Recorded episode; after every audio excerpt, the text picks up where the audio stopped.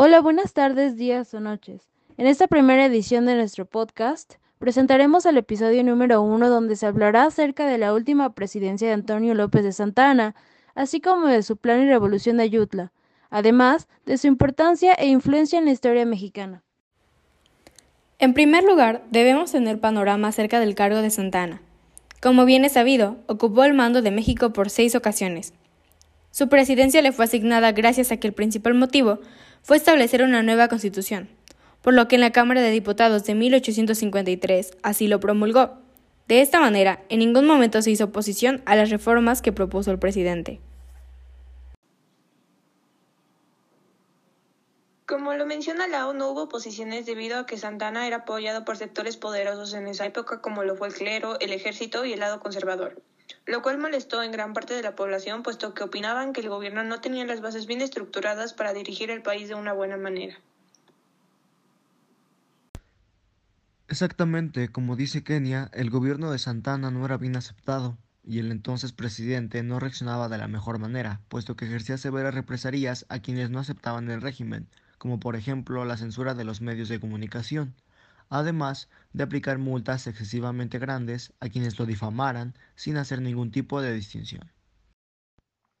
Por todo lo anterior, en 1854 se proclama el Plan de Ayutla, el cual tenía como principal propósito derrocar el régimen de Santana. Este fue elaborado por Ignacio Comonfort y Juan Álvarez.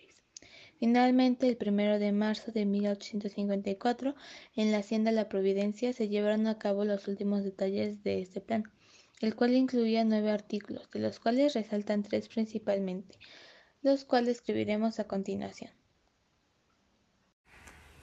En el primero se cesaba Santana y sus funcionarios en el ejercicio del poder, es decir, que no se permitiría a nadie cercano al expresidente ocupar un puesto público ni ningún tipo de influencia en los asuntos públicos.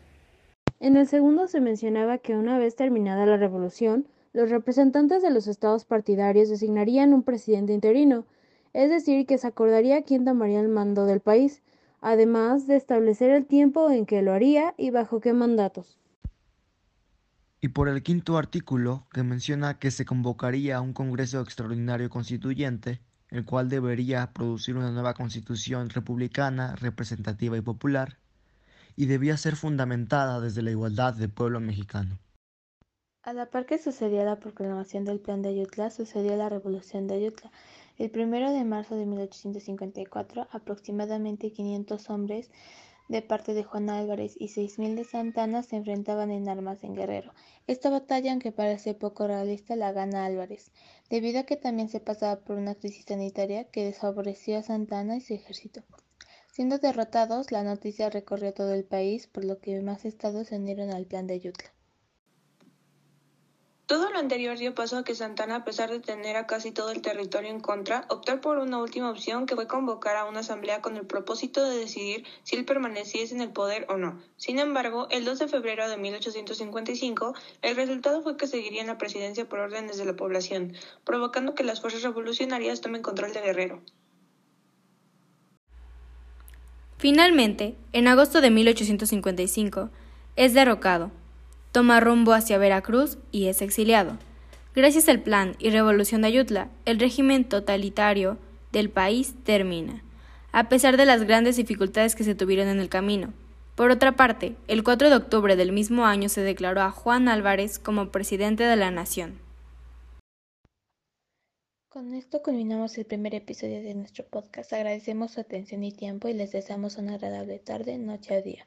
La información mencionada en este audio fue tomada de Comisión de Derechos Humanos 2018, aniversario de la proclamación del Plan de Ayutla y la Revolución de Ayutla por Raúl González en 2014.